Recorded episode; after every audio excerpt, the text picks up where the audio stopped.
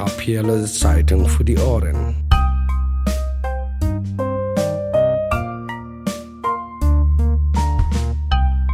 Herzlich willkommen bei der Papierlosen Zeitung für die Ohren, dem Podcast zum Zeitungsprojekt aus der Autonomen Schule Zürich. Heute berichtet Osama Abdullah über die Situation auf der westlichen Mittelmeerroute. Ich habe ihn gefragt, wie genau Menschen auf dieser Route von Marokko nach Spanien gelangen. Uh, Der eine Weg führt über die Grenzzäune zwischen Marokko und den spanischen Enklaven Ceuta und Melilla. Die andere Möglichkeit ist der Seeweg nach Spanien. Sowohl der Landweg als auch der Seeweg bergen große Gefahren.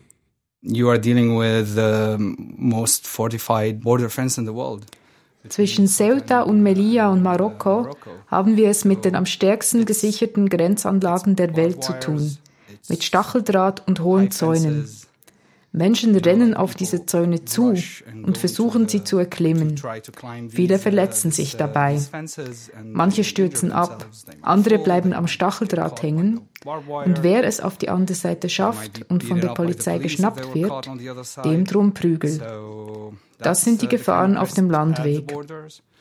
Auf dem Seeweg sind leider viele mit seeuntauglichen Booten unterwegs. Sie rudern, versuchen nach Spanien oder wenigstens in spanische Gewässer zu gelangen. Es ist eine stark befahrene Route, sowohl im vergangenen Jahr als auch in diesem Jahr. Und mit der Zahl der Überquerungen steigt auch die Zahl der Menschen, die ertrinken. Diese seeuntauglichen Boote sind natürlich sehr gefährlich. Manche werden von der Strömung oder vom Wind erfasst und driften in den Atlantischen Ozean ab. Viele Boote sinken. Ich bin mir sicher, es gibt viele, von denen wir nie etwas gehört haben. Niemand hat ihre Hilferufe gehört. Niemand hat irgendetwas gehört. Und Gefahr droht nicht erst auf dem Mittelmeer oder an den spanischen Grenzzäunen.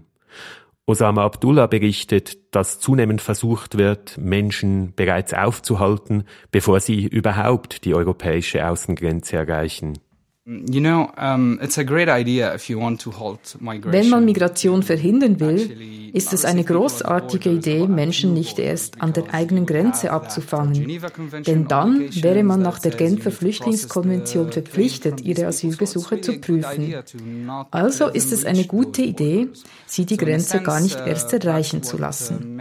Das ist, was Aktivistinnen und Migrationsforschende die Externalisierung der Grenze nennen. Das heißt, wir haben es mit einer fiktiven Grenze zu tun, die sich außerhalb des physischen Territoriums der Europäischen Union befindet, etwa in Nordafrika oder in der Türkei. Marokko beispielsweise erhält von der EU Geld, um Migration zu verhindern. Wenn man die Zahlen hört, 100 Millionen Euro, dann denkt man, dass da eine systematische Operation im Gang ist, aber das ist nicht der Fall. it's not on that level keine systematische Operation, sondern willkürliche Verschleppungen sollen Menschen an der Migration nach Europa hindern, erklärt Osama Abdullah. Für die papierlose Zeitung hat er den Fall von Osman dokumentiert. Um, so Osman, uh, he was uh, he was in Tangier for one year. Um, I, Osman lebte seit einem Jahr in Tangier. Ich bin mir ziemlich sicher, dass er irgendwann versuchen wollte, nach Europa zu gelangen. Er nutzte die Strukturen der migrantischen Community aus Subsahara-Afrika in Tangier. Eines Tages, als er gerade von einem Besuch bei einem Freund zurückkehrte, wurde er von Polizisten angehalten und nach seinen Papieren gefragt. Es gab keinen Anlass, ihn nach seinen Papieren zu fragen oder ihn anzuhalten. Es war völlig willkürlich. Sie fanden heraus, dass er keine Papiere hat und haben ihn in eine Gefängniszelle gebracht. Seiner Beschreibung nach war er einer der ersten in dieser Zelle. Im Verlauf der Nacht wurden dann immer mehr Menschen in die Zelle gebracht, alle aus Subsahara-Afrika. Am nächsten Morgen wurden sie in Busse verladen und an die Südgrenze von Marokko gefahren. Osman ist leider kein Einzelfall. Was die marokkanischen Behörden machen, ist Willkür mit System. They know that these people want to get to the shores, to, to the coast uh, Sie wissen, dass diese Menschen an die Küste vor Tanger wollen, um nach Europa zu gelangen. Also verfrachten sie die Menschen zurück in den Süden des Landes. Was passiert, ist Folgendes.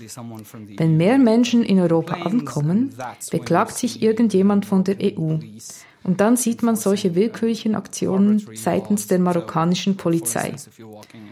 Wenn man in Marokko oder genauer in Toge unterwegs ist und aus Subsahara-Afrika kommt, ist das Grund genug, dich anzuhalten und zu filzen. Und wenn sie sehen, dass du keine Papiere hast, bringen sie dich in den Süden des Landes. Das ist 1000 Kilometer entfernt von der Küste. Das ist eine große Distanz, eine wirklich weite Reise. In einigen Fällen haben sie Menschen auch auf dem Weg zurückgelassen, irgendwo außerhalb der Städte im Süden des Landes. Diese Menschen haben schon viel Geld ausgegeben, um den Norden von Marokko, also Tanger, zu erreichen. Das wissen die marokkanischen Behörden. Sie wissen, dass sie diesen Menschen das Leben so noch schwerer machen können. Und sie müssen sich nicht um sie kümmern. Sie müssen keine Camps aufbauen. Sie müssen sich nicht mit Asylgesuchen befassen. Die Menschen werden nicht abgeschoben, aber sie werden von der Küste ferngehalten. Das erledigt den Job, weil diese Menschen wenig Mittel haben, um wieder nach Tanger zu gelangen.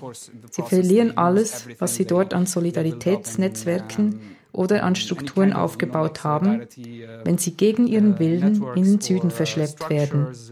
Das ist der marokkanische Stil.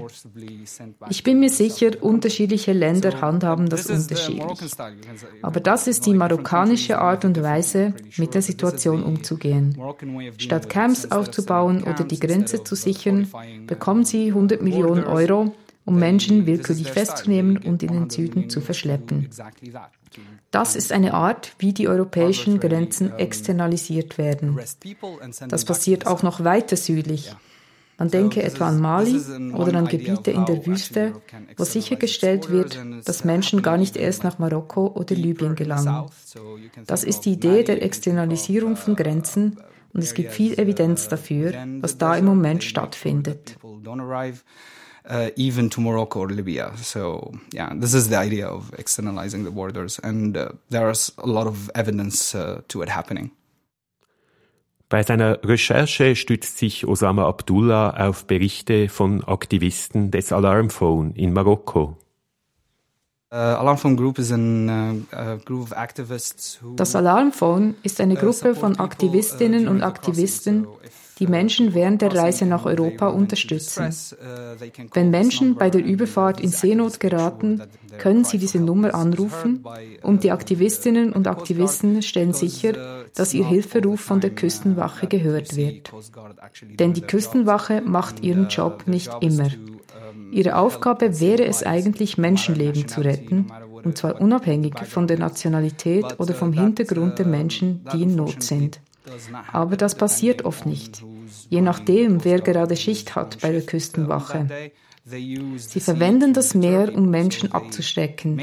Es handelt sich um eine Politik der Abschreckung. Statt Menschen zu helfen, wenn sie in Seenot geraten, sagt man, das Meer soll ihnen eine Lektion sein. Und diese Lektion bezahlen sie mit ihrem Leben. Trotz der zahlreichen Todesfälle funktioniert diese Abschreckung aber nur sehr bedingt. Wenn Menschen wirklich verzweifelt sind oder sich ein besseres Leben erhoffen, tun sie Dinge, die wir uns niemals vorstellen könnten. Dazu gehört auch die Reise über das Mittelmeer oder das Überqueren der bestgesicherten Grenzzäune der Welt. Osama Abdullah ist überzeugt, dass die aktuelle Politik kaum im Sinne der europäischen Bevölkerung ist. Wenn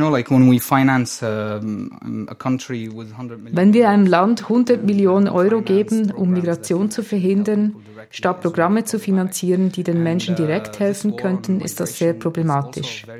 Dieser Krieg gegen die Migration ist sehr problematisch. Wir haben so viele Kriege gegen soziale Probleme geführt. Alle sind gescheitert. Und wir wissen genau, dass sie scheitern. Weshalb also sollen wir einen Krieg gegen Migration führen, statt einen humanen Umgang damit zu suchen? Viele Menschen in Europa und der Schweiz wollen das nicht.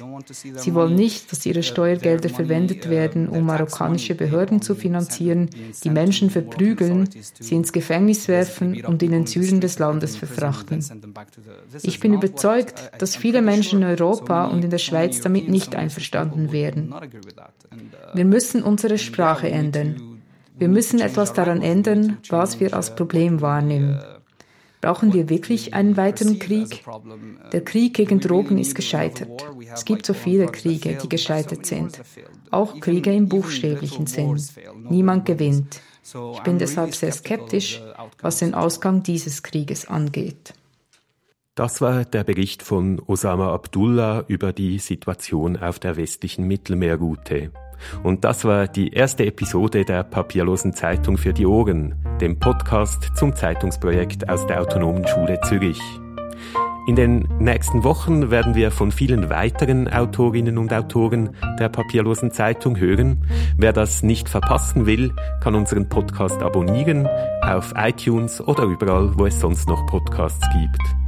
Und wer lieber liest statt hört, kann unsere Texte online lesen oder die gedruckte Zeitung bestellen unter www.papierlosezeitung.ch. Vielen Dank fürs Zuhören und bis zum nächsten Mal.